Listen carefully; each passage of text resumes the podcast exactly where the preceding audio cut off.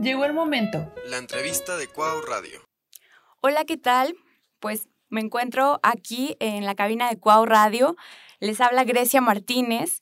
Hoy en este programa especial, porque como ustedes saben, Cuau Radio tiene una gama de programaciones en donde ustedes encuentran este, diversos ahí podcasts para todo, este, para todos gustos, para todos este, gustos, este, colores y sabores.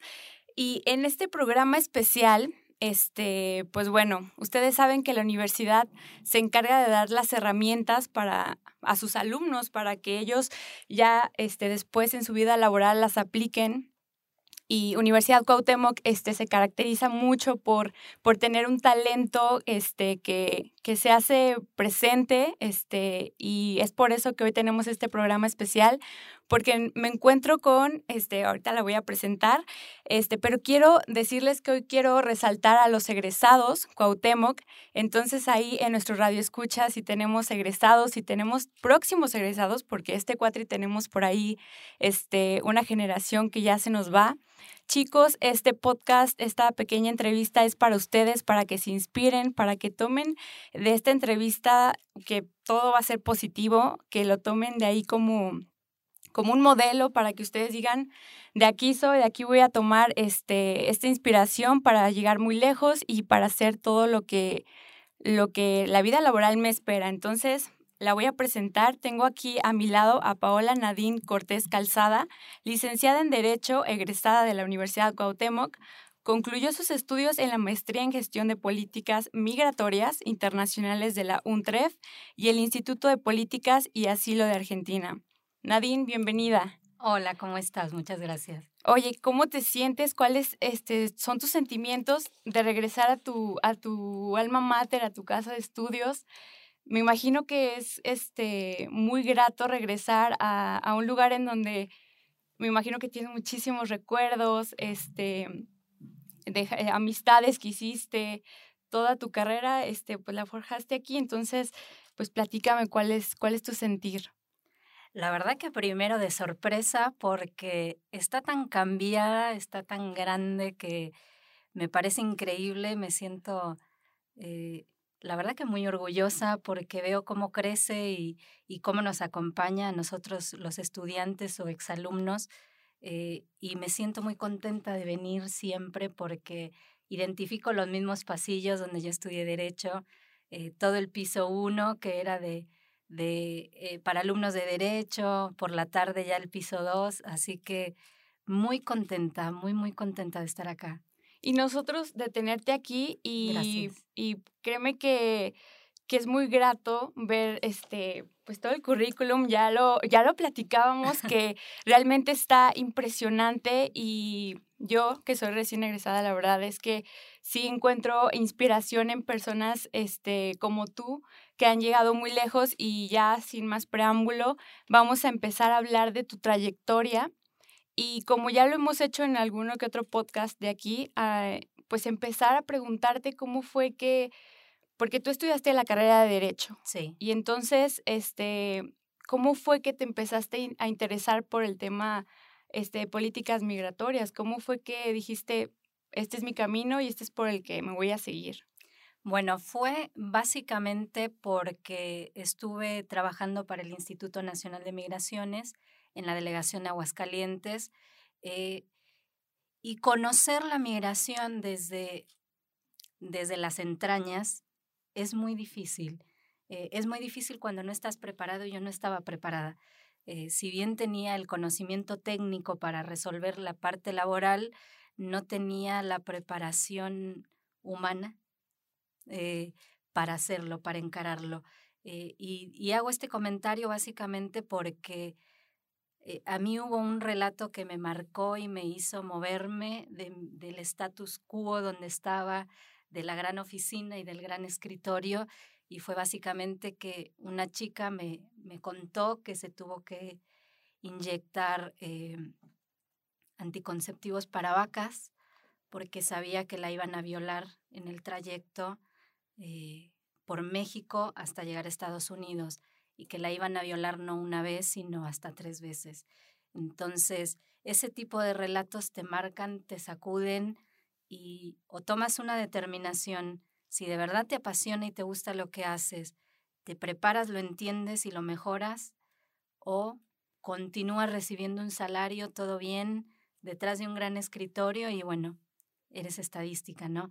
Eh, eso fue lo que me motivó a estudiar migraciones. La pregunta que tenía es, ¿por qué se van? Esa, resolver esa pregunta me costó años de estudio, pero sí, esa fue la razón. Claro, y aparte que es un tema que todavía tú te metes a redes sociales y hay debate. O sea, realmente hay un choque de opiniones y yo creo que eh, hay que tener como esa, pues esas, eh, ese interés de decir, a ver, ¿qué está pasando? No, no nada más decir, este, ay, no, es que nada más quieren ir a otro país porque, pues, conseguir trabajo es muy fácil aquí. O sea, yo no sé por qué se van a otro lado, ¿no?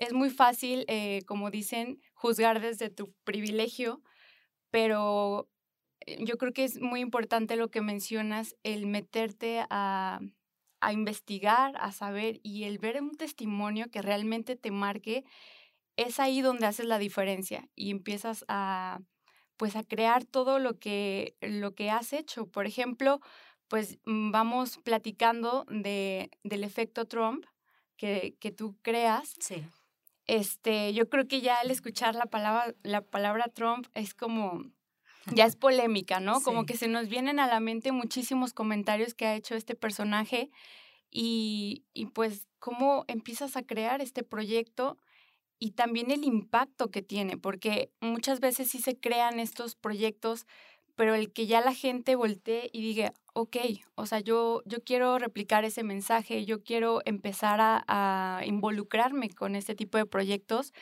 pues sí, este, pues sí, que nos platiques este, cómo surge este, este proyecto.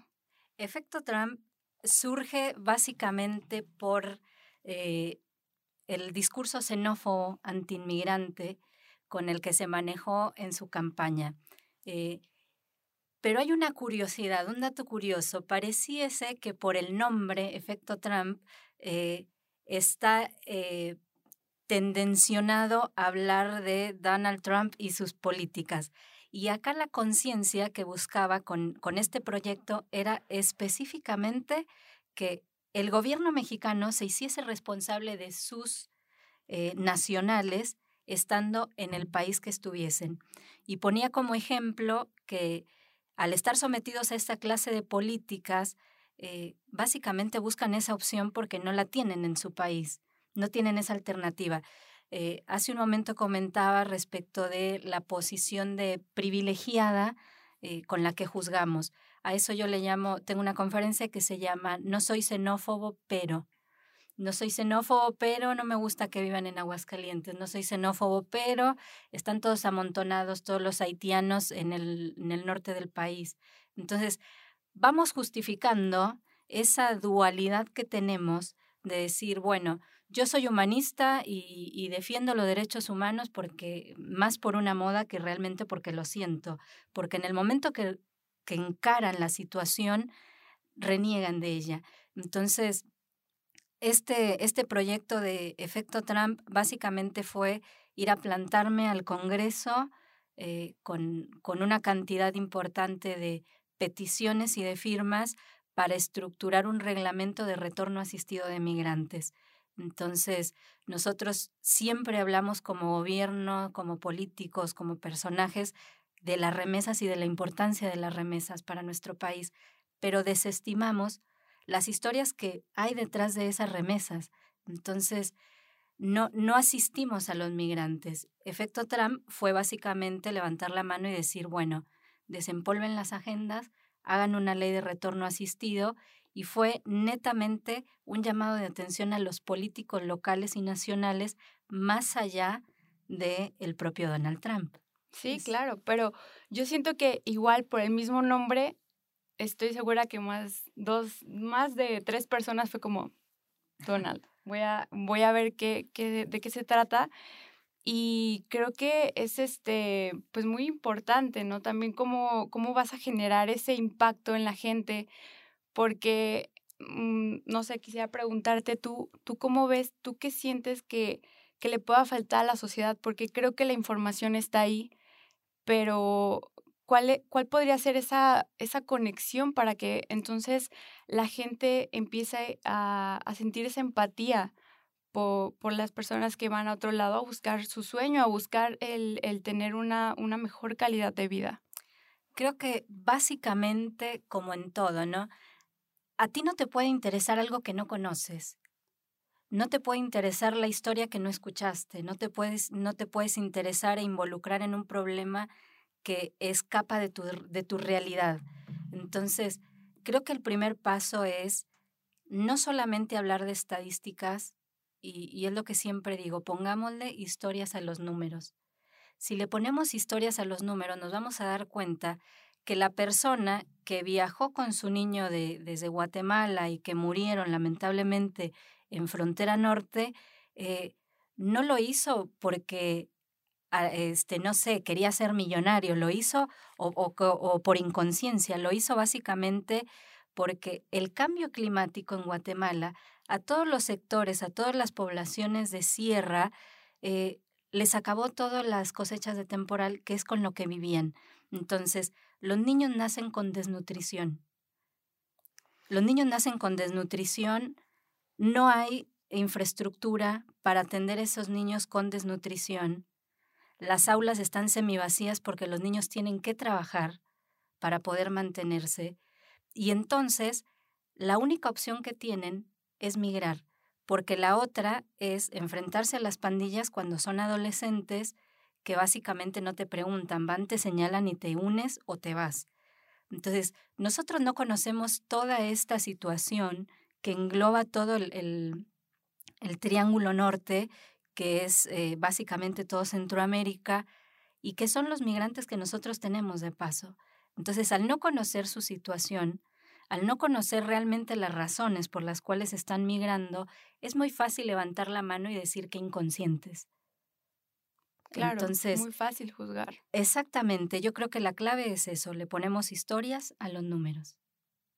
No, la verdad es que es un tema muy, muy extenso y pues digo, eh, este, este proyecto tuvo su reconocimiento sí. este, por la Universidad de Georgetown de, de Washington y pues platicarnos que cómo, cómo recibes este premio a todo el esfuerzo, digo, ya nos estás platicando de, de un tema que sí lo vemos ahí en redes, sí lo vemos en las noticias, pero ya el lado que tú nos estás platicando, yo siento que las personas que nos están escuchando ya les cambió el chip, porque a lo mejor sí, o sea, lo es tú, te pueden decir que, no sé, eh, no pasa nada con que los, con los inmigrantes o, no, o pueden tener algo, un comentario positivo, pero ya meterte de lleno a la información, yo creo que ya si dices, ah, caray, o sea, entonces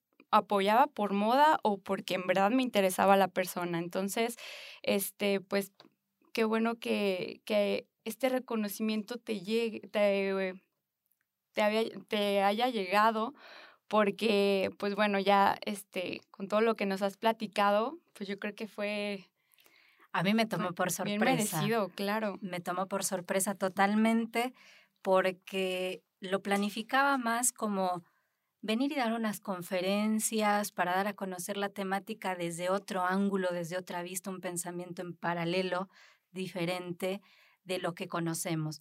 Entonces lo hice más a modo educativo y al, darse las conferencias, los chicos se inquietaron mucho y les gustó, la temática les gustó, entonces impulsamos un segundo proyecto en paralelo que fue armar un muro, llenarlo de firmas y esas firmas poderlas respaldar con un documento legal para posteriormente hacer una iniciativa ciudadana.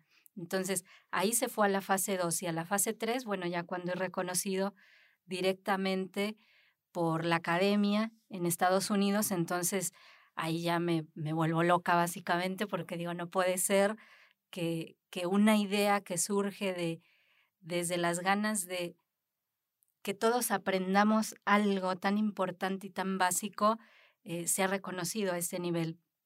Entonces me toma por sorpresa, pero la verdad que lo recibí con mucho orgullo porque son proyectos que generalmente eh, son autofinanciados, los, los realizo con, con mis propios recursos y con el apoyo de las universidades que se sumen, eh, básicamente abriendo sus puertas. Entonces es un, es un premio compartido, sobre todo con la Universidad Cuauhtémoc, y lo digo con muchísimo gusto porque fue la primera universidad que me abrió las puertas y me dijo, hace la conferencia acá, eh, planta el muro, en que te ayudamos. Se sumaron muchísimas personas, así que la verdad que nada, muy contenta, muy contenta con ese premio.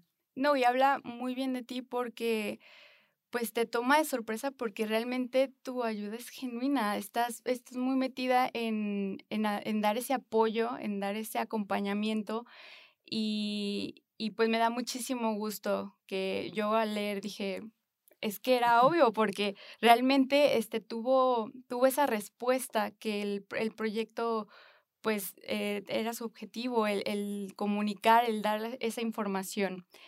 Y bueno, entonces pasa lo del efecto Trump y llega Agentes de Cambio. Sí. Que es un, es un proyecto que busca darle las herramientas a egresados, ahora que estamos también este, con, con el tema de los egresados, y que, y que busquen ese, pues que tengan las herramientas, otra vez repitiendo esa palabra, para, para que en su, en su vida laboral sepan cómo, cómo empezar a emprender, a hacer sus, sus proyectos. Claro, Agentes de Cambio surge básicamente con la idea de cambiar o de transmutar el ADN del pueblo. Eh, el ADN del pueblo es la peor peste jamás existida en esta tierra y básicamente es porque limita, acota, corta todo absolutamente respecto de un joven y su libertad. Eh, la libertad de elegir qué quiere ser, qué quiere hacer, de qué quiere vivir, qué etiqueta quiere llevar o si no quiere llevar una etiqueta.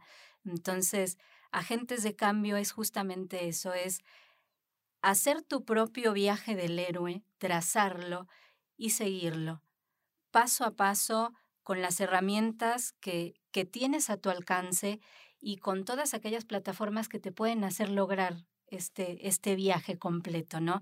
Eh, Agentes de Cambio es un proyecto que, que me emociona mucho, me motiva mucho porque yo también soy, eh, fui eh, más bien joven en una comunidad básicamente rural y, y también experimenté muchas limitantes sociales. Entonces, romper con muchos esquemas y romper con muchas barreras y seguir tu sueño a como de lugar no es sencillo, pero tampoco es imposible. Entonces, agentes de cambio es inyectar esa pequeña semillita de decir, bueno, puedes hacerlo, fíjate eh, el talent pool global, eh, tienes que tomar en cuenta que ahora estamos en la economía del conocimiento, así que tratamos con agentes de cambio de encauzar jóvenes sin, obviamente, sin tendencionar lo que realmente quieren ser. Entonces, es un proyecto en paralelo que no tiene mucho que ver con migraciones per se, sino tercerizado, vamos, o sea, les toca de tercerizado porque yo considero que cualquier joven debería de tener una experiencia internacional porque eso les amplía totalmente eh, la visión de mundo, la visión de actualidad y a muchos la visión de futuro. Creo que eso les alimenta muchísimo y Agentes de Cambio es un impulsor para la generación de becas, para, la para que opten por alguna beca y todos, absolutamente todos, en algún momento lleguen a tener una experiencia internacional. Eso es Agentes de Cambio. Fíjate que tú mencionas que a lo mejor sí el tema es un poquito diferente a, a políticas migratorias, a todo ese tema, pero yo sí le encuentro algo ahí de relación, que es el, el decirle, ¿saben qué? Lo que ustedes tienen en mente no siempre es la, la verdad absoluta, hay algo más. Y entonces aquí lo estás diciendo muchas veces, o simplemente al momento de escoger una carrera o que tienes un sueño, cuántas veces este, nos vamos porque, por lo que me dé más dinero, porque pues mi papá estudió tal cosa. Entonces, eh, volvemos a lo mismo, lo que construye la sociedad, hay cosas muy buenas, pero hay otras cosas no tan buenas y que tienen mucho peso. y entonces viene este, esta parte en donde no se cumplen los sueños por tantas cosas que tenemos en la mente.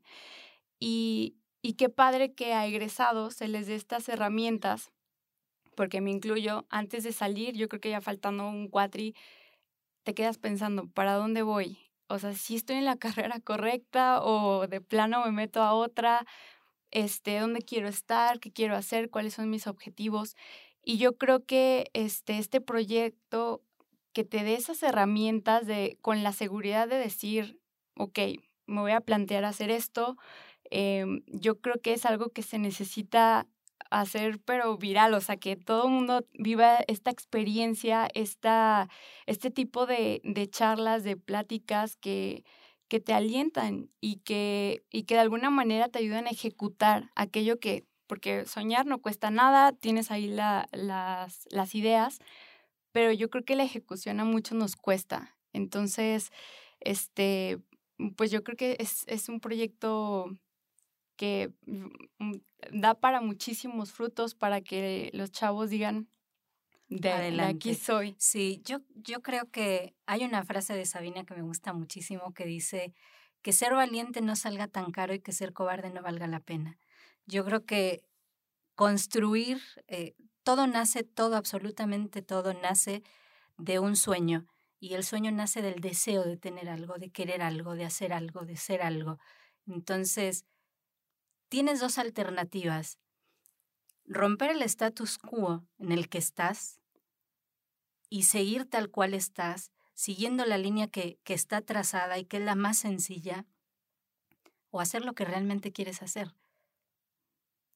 Entonces, cuando, cuando tomas esa decisión, no importa realmente si tienes 10 años, porque hay gente que la tiene clara desde los 5, o si tienes 60 años. Lo importante es que en algún punto todos puedan experimentar ser y hacer lo que están destinados a hacer y que quizá muchos eh, lo fueron relegando justamente por lo que dices, por eh, un salario, por la seguridad o porque, bueno, tengo hijos y ahora parece que es todo un impedimento o porque por cualquier situación, pretextos puedes encontrar miles pero hay que ser valientes, no hay que encontrar pretextos, hay que encontrar los medios, las herramientas y la fuerza para avanzar. Y cuando avanzas, siempre la recompensa es mucho mayor, siempre. Claro, y como tú dices, ¿no? A veces este es muy fácil decir, ay, no, este, yo creo que por ahí no es, porque sabes que el, el tú escoger lo que te apasiona, pues requiere de un esfuerzo. Entonces muchas veces es, mejor me voy por la fácil, me voy a encerrar y a tener un salario. Yo creo que tiene que ver con, la, con lo que tenemos en la cabeza y ahí va lo de romper con el ADN del pueblo, donde dices, generalmente lo que yo elijo está mal. Entonces seguramente si esto es divertido, no está bien. Porque para que sea remunerado, para que sea bien remunerado, para que sea exitoso, tiene que ser aburrido, tengo que llevar corbata, tiene que ser así. Entonces, cuando, cuando te dejas ir por eso, la verdad es que estás cortándote las alas para embonar en un estereotipo. Y no tiene ningún sentido porque vas a estar primero incompleto por ti mismo y segundo infeliz. Entonces, yo creo que al final de cada día, eh, porque ya no podemos hablar de futuros eh, a largo plazo, tenemos que hablar al día, claro. Eh, al final de cada día, yo creo que la pregunta clave es si realmente eres feliz, si lo que hiciste durante el día te, te llenó, te hizo feliz, lo hiciste con ganas, eh, si no te cuesta. y yo creo que eso es la pasión que te mueve y no importa realmente si recibes 100 mil pesos por ir a hablar o si recibes únicamente el agradecimiento de una persona que te diga me cambiaste la perspectiva. Es cuestión de elegir qué te llena. Entonces, hay que saber elegir y hay que respetar, porque el éxito para todos es diferente. Para algunos puede ser estar, no sé, tener mucho dinero, para otros puede ser quiero estar tranquilo.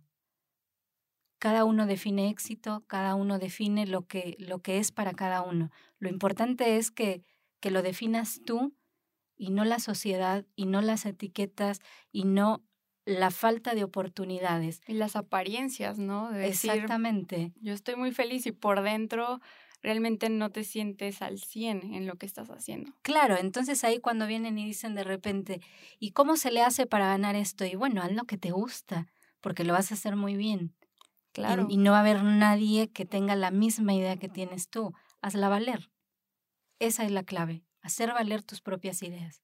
Totalmente. Y yo creo que un ejemplo, bueno, pues aquí está, tenemos a Nadine que que digo, con esa mentalidad yo creo que puedes llegar a donde tú quieras, este, y como lo digo, la prueba, eh, pues muy clara la, la tenemos aquí, y, y, pues, este, llegamos a, a donde te, te nominan para ser mujer influyente del año por The Washington Academy, o Academy of Politics, Arts and Science.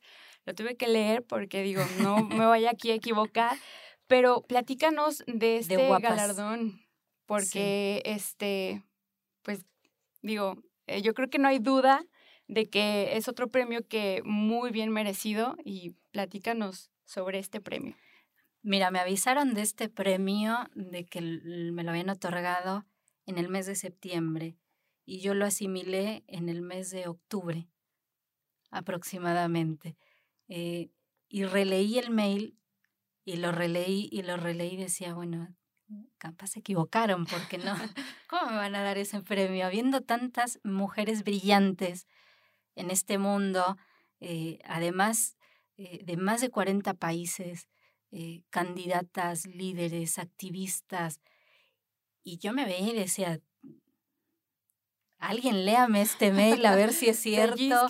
Para ver si es cierto. Me daba miedo contestar y decir, disculpa, te equivocaste porque quería vivirlo un poco más y bueno, pasé en, en, en shock básicamente hasta octubre y en octubre dije, bueno, me llega otro mail y digo, bueno, no fue un error, ya está, soy yo. No, no hay de otra, no tengo escapatoria, es como cuando tienes un niño, bueno, ya es mío, ya nació. no lo puedo eh, regresar. Claro, no, ya todos vieron, es mío. Entonces, eh, me, me, me, tardé mucho en asimilarlo porque, porque es un parteaguas increíble en mi carrera.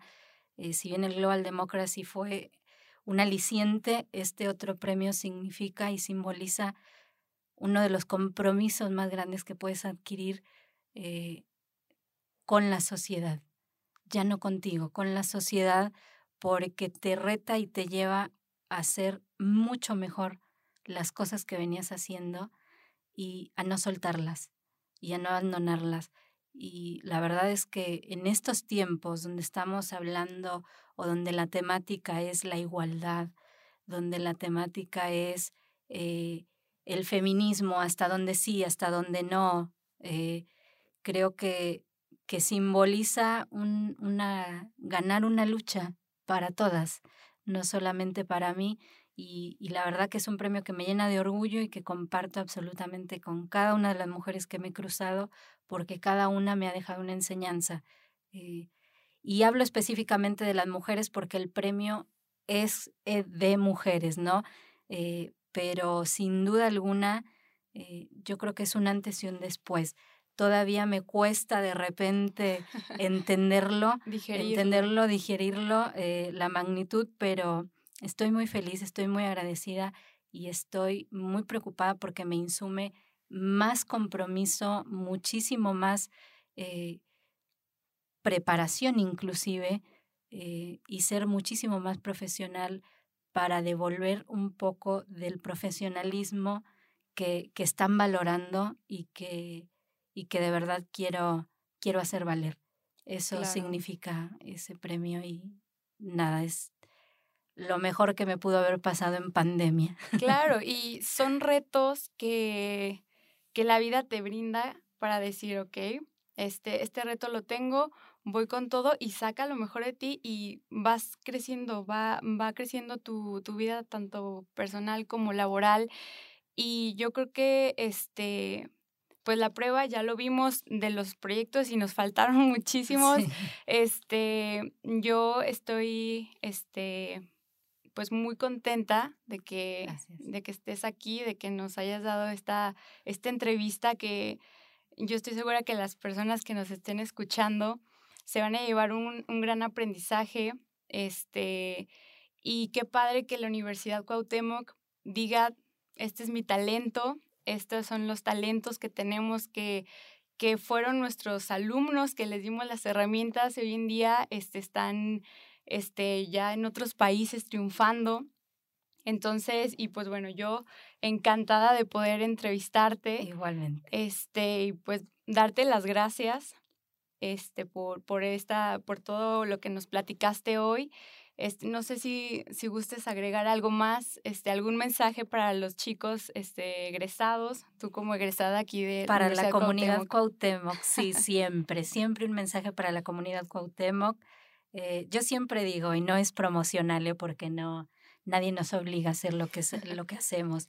Eh, eligieron muy bien y, y me da mucho gusto porque parte de todo lo que he podido lograr ha sido porque sincera y honestamente, he recibido mucho apoyo por parte de esta universidad, que es mi alma mater, y siempre lo va a hacer. Eh,